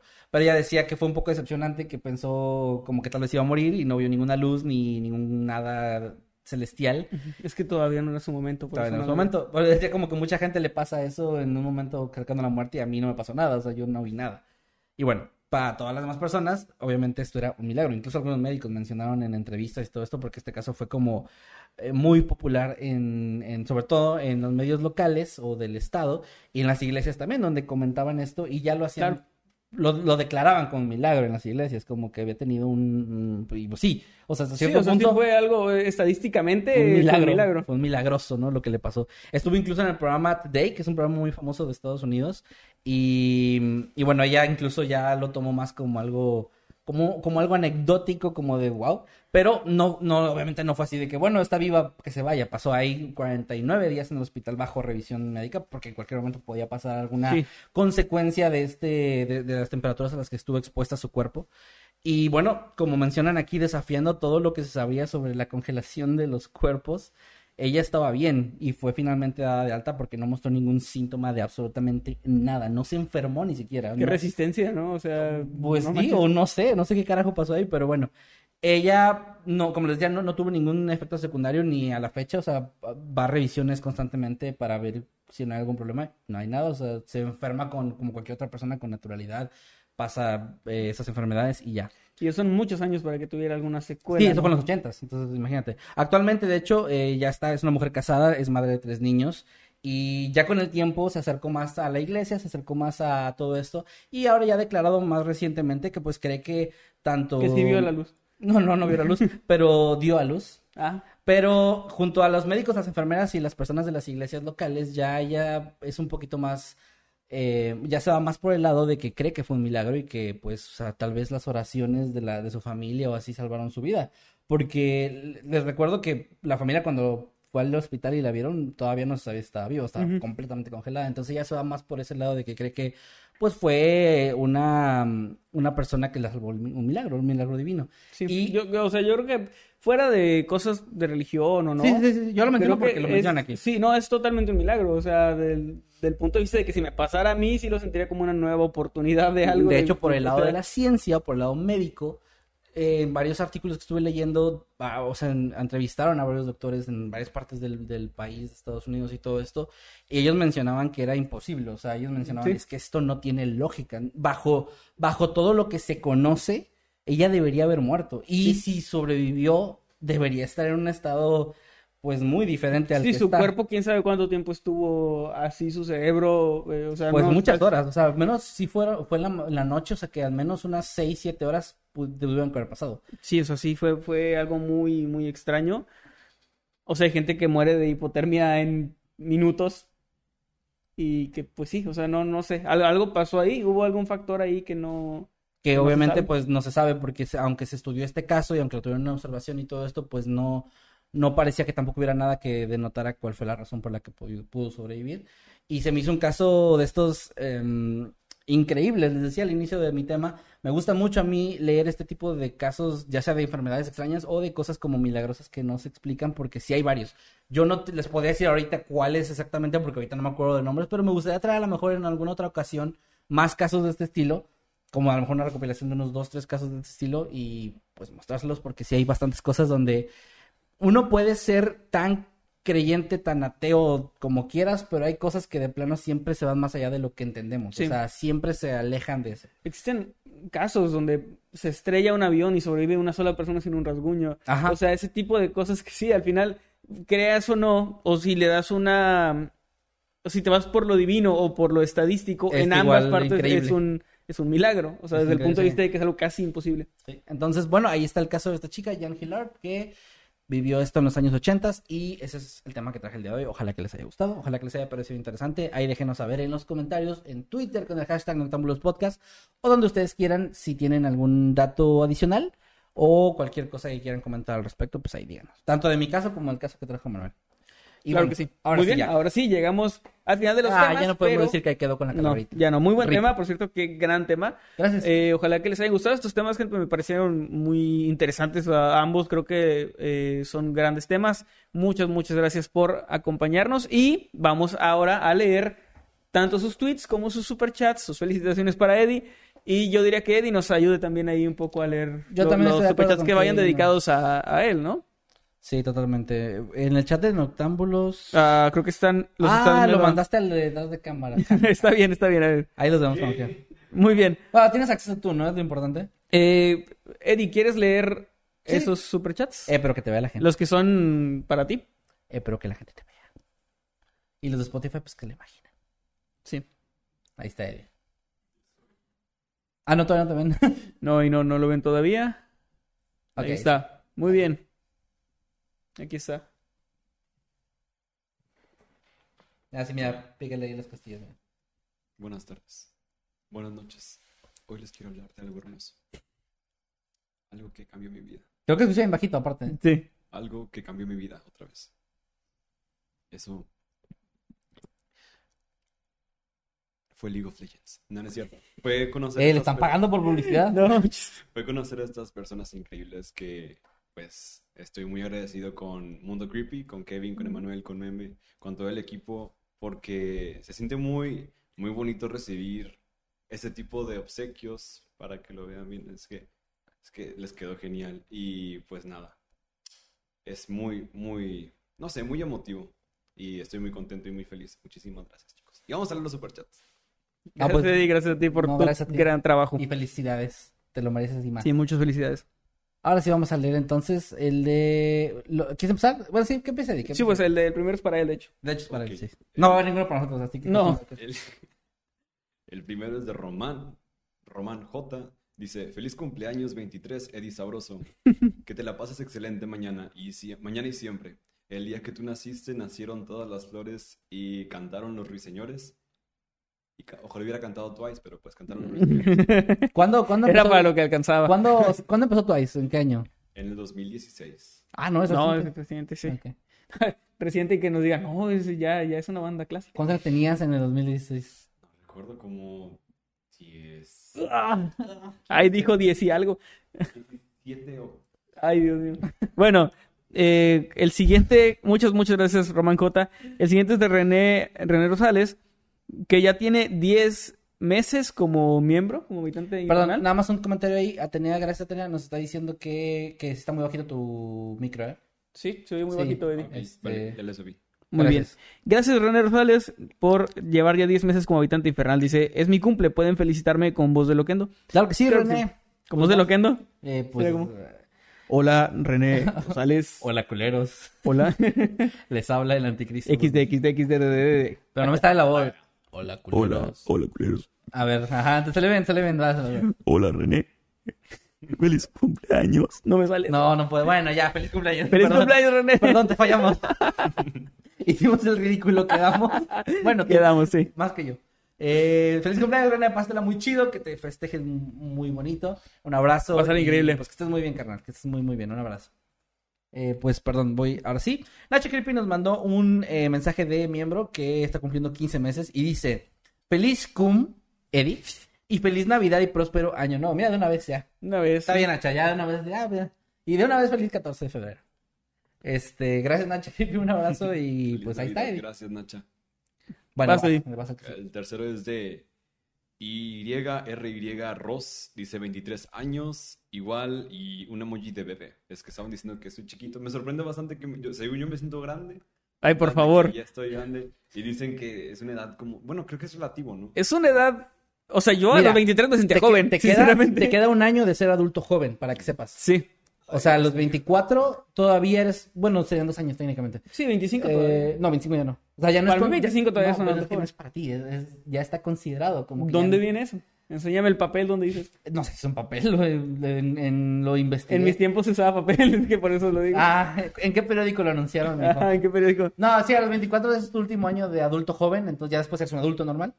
Oh, Entonces, Pues sí, siéntete joven. sí, todavía puedes, eres- o sea, Está bien. técnicamente eres un adulto joven, así que siéntate joven. De hecho, se me hace raro porque siento que la media de la gente que nos ve está en tu edad. Más Siento- o menos. Siento sí. que, ajá, siento que está por ahí, pero somos chavos. sí. Pero es que también hay gente que a nosotros nos dice que, ah, ustedes están muy chiquitos y yo, ¿what? Sí. Pero bueno, ahí está.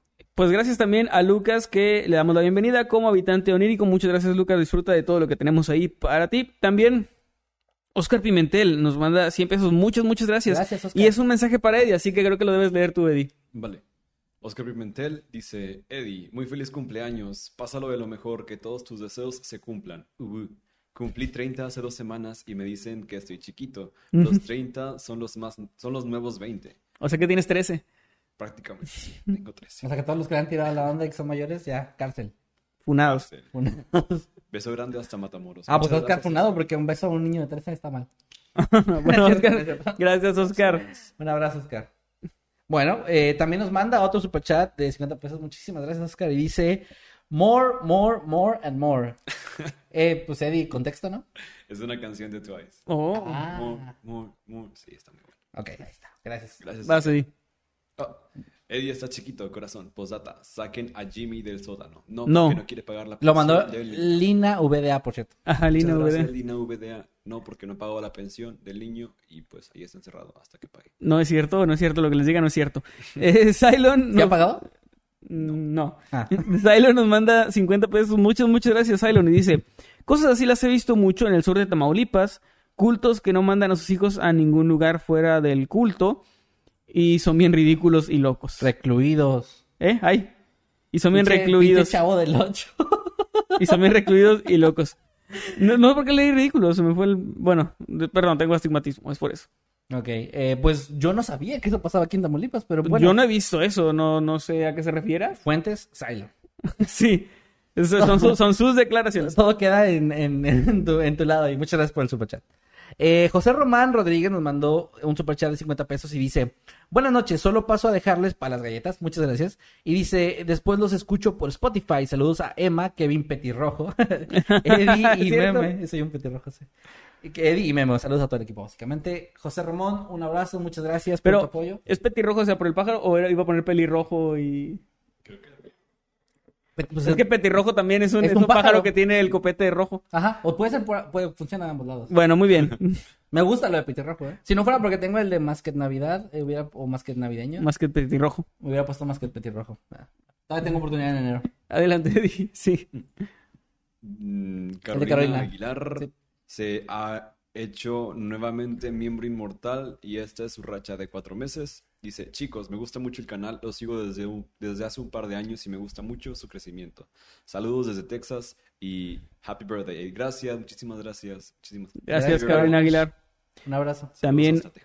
También un abrazo a Paco Alvera que nos manda 5 dólares y dice, tuve una especie de viaje astral o no sé cómo llamarle. ¿Creen que se atribuya a que me estoy quedando en la casa de mi primo que recién falleció?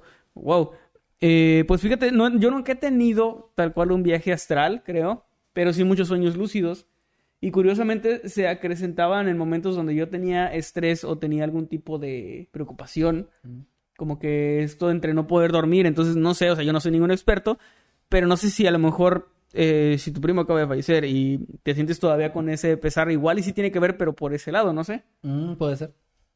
Pero no, no tengo ni idea. Yo, yo no sabía que estaban conectados con eso. Lo que sí he escuchado de los viajes astrales en el tiempo en el que investigué el tema es que es eh, la creencia que se tiene un poco de eso es que te dejan conectarte con otros planos. Sí. Y que de hecho cuando estás en un viaje astral puedes ver a otras personas que están en un viaje astral y a otras personas que están en un plano diferente. Entonces, pues sí, la creencia va más o menos por ese lado. Obviamente nosotros no te podríamos Sí. decir que sí es así, porque Pues, bueno, no. de hecho, Pero está interesante eso. te, te decía que se relaciona con el estrés porque cuando yo estaba en la secundaria, lo que investigué era eso de porque yo tenía muchas parálisis del sueño y sueños lúcidos y siempre era como que lo relacionaban muchísimo con el estrés.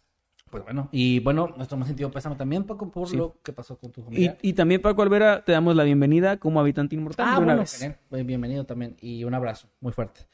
También a los frijoles que Jimmy no se comió, que nos mandó un super chat de 50 pesos y dice, hola chicos, llegué tarde al en vivo, los veré en repetición y como en el cumpleaños anterior quiero felicitar al cumpleañero una semana después.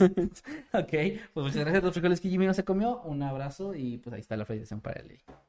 Ahora sí, basta. Vas, Eddie. Eh, es un placer. Ah, la cuenta regresiva de Noctámbulos nos ha dado 5 Gran nombre. Euros. euros.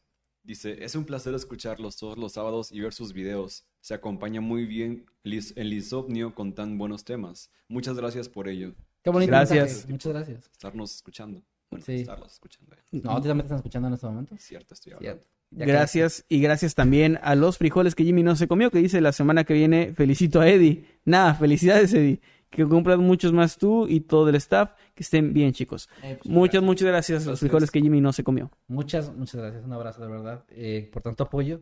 También a Kurobane Tenshi, que nos mandó 50 pesos argentinos y dice: Muy buen sábado a todos y un muy feliz cumpleaños a nuestro querido Eddie. Se los quiere mucho a todos. Postdata, liberen a Jimmy.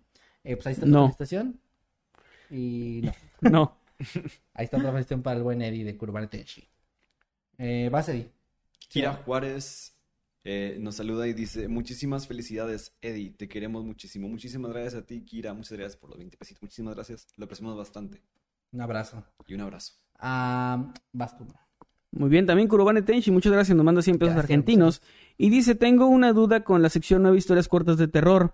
Son muy estrictos con el máximo de 500 palabras. Mi historia lo supera por unas 30 palabras y me cuesta recortarla más sin afectarla. Si somos estrictos con eso y es precisamente para reducir un poco, digamos, los candidatos o las candidatas en cuanto a la historia. Y eh, pues es por eso, es más como cuando en la, en la escuela te pedían como ciertos lineamientos. Sí. Yo, o sea. Pero mira, son 30 palabras. Yo creo que sí debe poder reducirse. No, y, y yo iba a decir, yo, por ejemplo, a veces veo que se pasan y a veces veo que Ay, dejan Sí. en, el, en la historia el título que es largo o al final su nombre y un como muchas gracias o algo así. Ajá. Y digo, bueno, se pasaron, pero, pero no, o sea, se, se llevó mucha parte del título, se llevó mucha parte del final, el nombre. Entonces, ah, o sea, si no nos gustaría decir, no, sí, pásense, porque por algo están las... las- Y luego van a llegar con 600, 800 sí, palabras. Pero si, si lo puedes cortar más, estaría genial. Y no, pues igual si ya lo tienes que mandar así, pues ok. Lo que varias personas han llegado a hacer también es decirnos, oigan, lo intenté lo más que pude, pero me pasé por una cantidad muy pequeña Sí, de palabras". realmente, si son dos palabras o diez palabras, creo que lo hemos, o sea, hemos leído historias que son muy buenas y, y se quedan.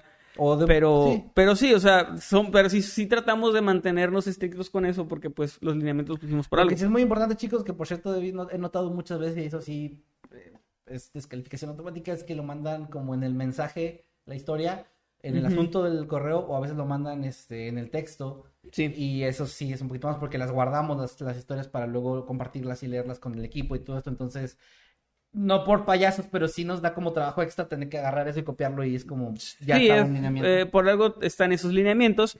Y también mucha gente se confunde con el nuevo historias cortas de terror Y nos eh, porque nos mandan experiencias propias. Sí. Entonces, para eso tenemos el relatos del público, porque a veces nos llega un mensaje de esta es mi historia y dice, no sé, cuando yo tenía ocho años me pasó esto y ojalá lo pongan en un video. Que no es tal cual una historia para nueve historias cortas de terror. No buscamos experiencias, sino historias como de, auto- de su autoría, historias de ficción.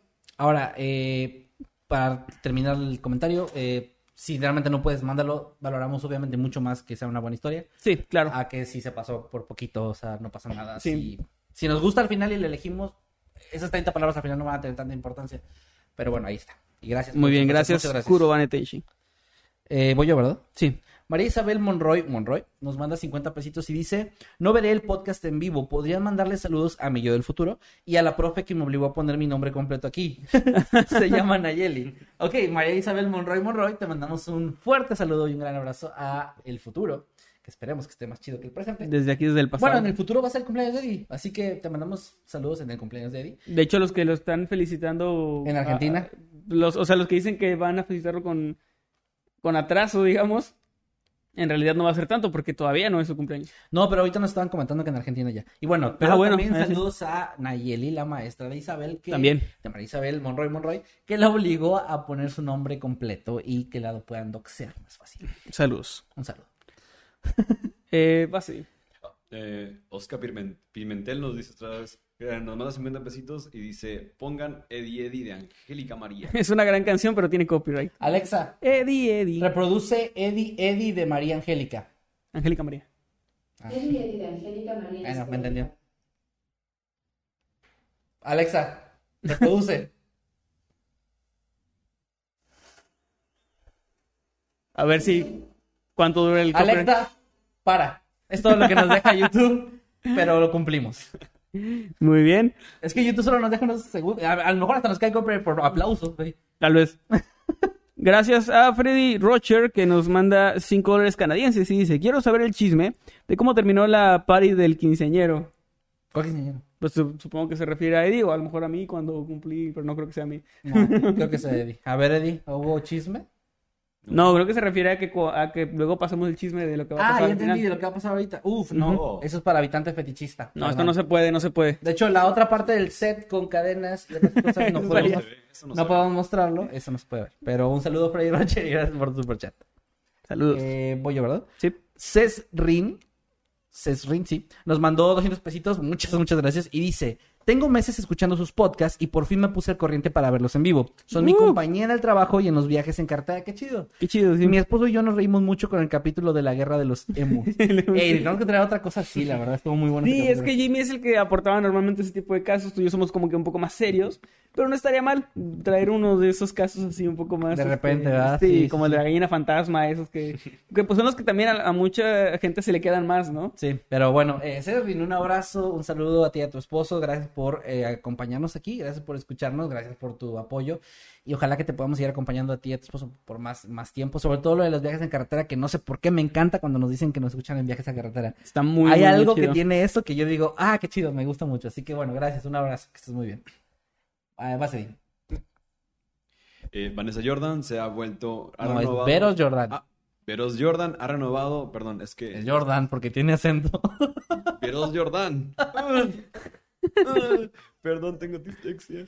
Ha renovado eh, su membresía como habitante eterno por sexto mes y dice: Mandaré el mensaje porque quiero escuchar la sensual voz de Eddie.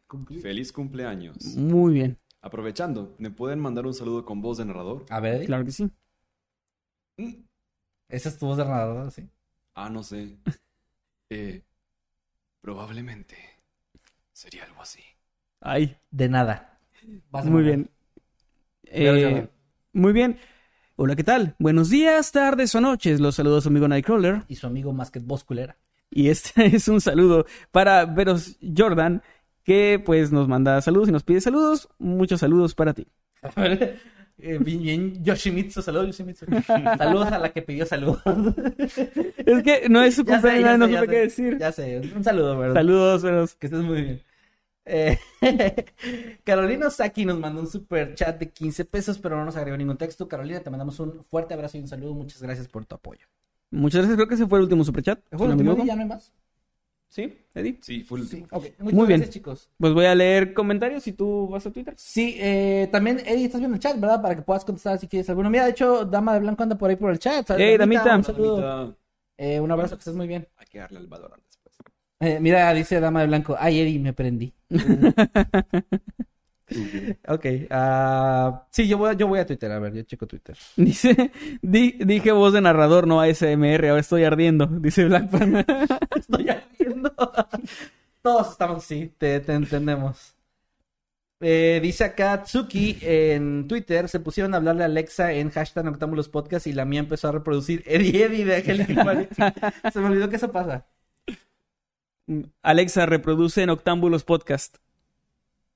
Aquí tienes octábulos. Alexa, para. Ey, quería escuchar qué decía. Bueno, ok.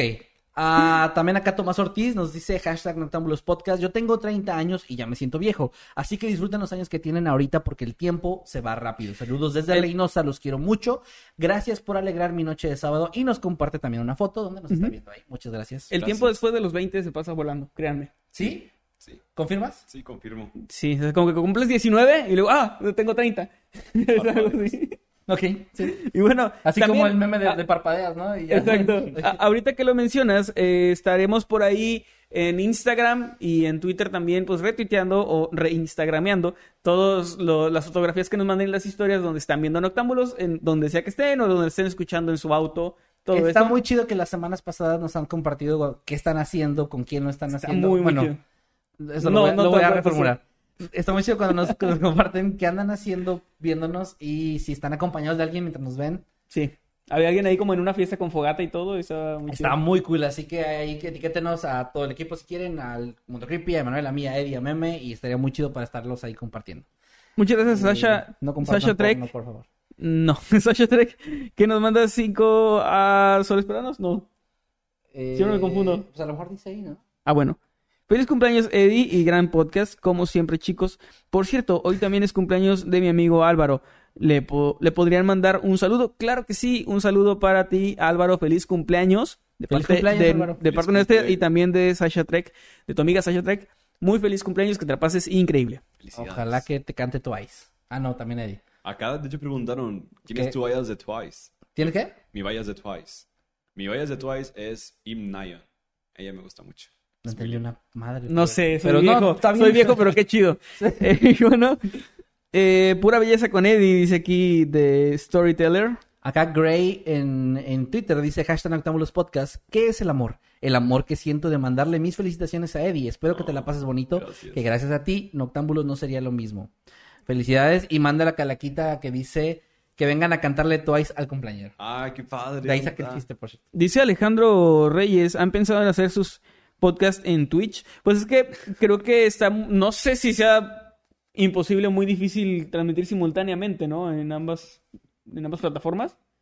O sea, desconozco Eh, si es posible. sí y se si es puede, posible, pero tienes que pagar un premium y, e incluso los streamers grandes dicen que no vale la pena. Que no vale la pena. Bueno, pues es un poco complicado ahí por la logística, chicos. Pero, y además som- somos viejos, estamos muy acostumbrados a YouTube y a... O sea, ya estamos como muy instalados aquí Es en que, esta o sea, eh, Twitch me gusta, pero siento que un programa como este sí vale la pena que se quede guardado automáticamente. Y en Sí. Twitch tienes que hacer un desmadre para que se guarde. Y es como, es más como de algo en vivo que no se va a quedar guardado.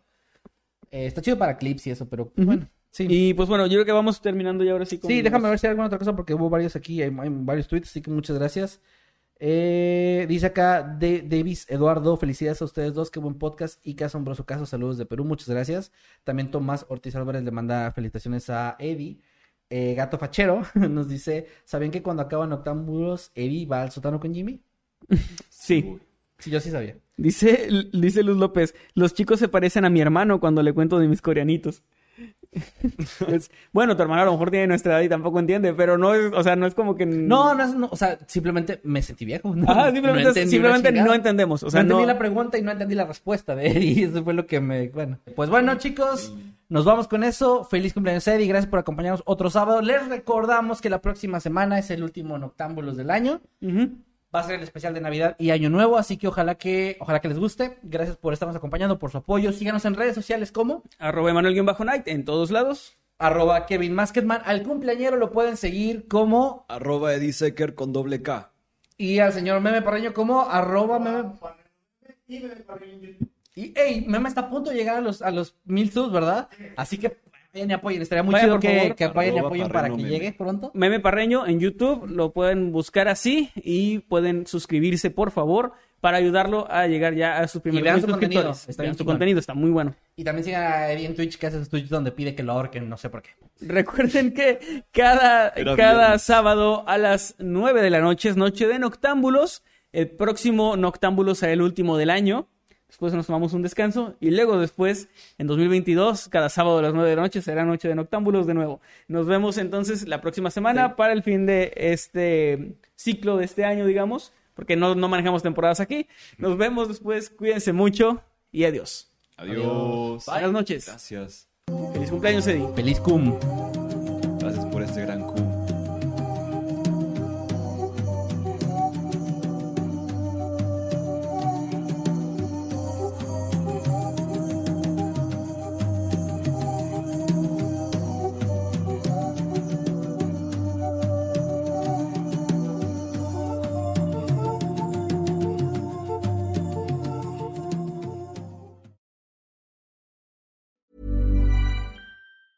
Hi, I'm Daniel, founder of Pretty Litter. Did you know cats tend to hide symptoms of sickness and pain? I learned this the hard way after losing my cat, Gingy. So I created Pretty Litter, a health monitoring litter that helps detect early signs of illness by changing colors, saving you money and potentially your cat's life. Pretty Litter is veterinarian developed, and it's the easiest way to keep tabs on your fur baby's health right at home. Go to prettylitter.com and use code ACAST for 20% off your first order and a free cat toy. Terms and conditions apply. See site for details.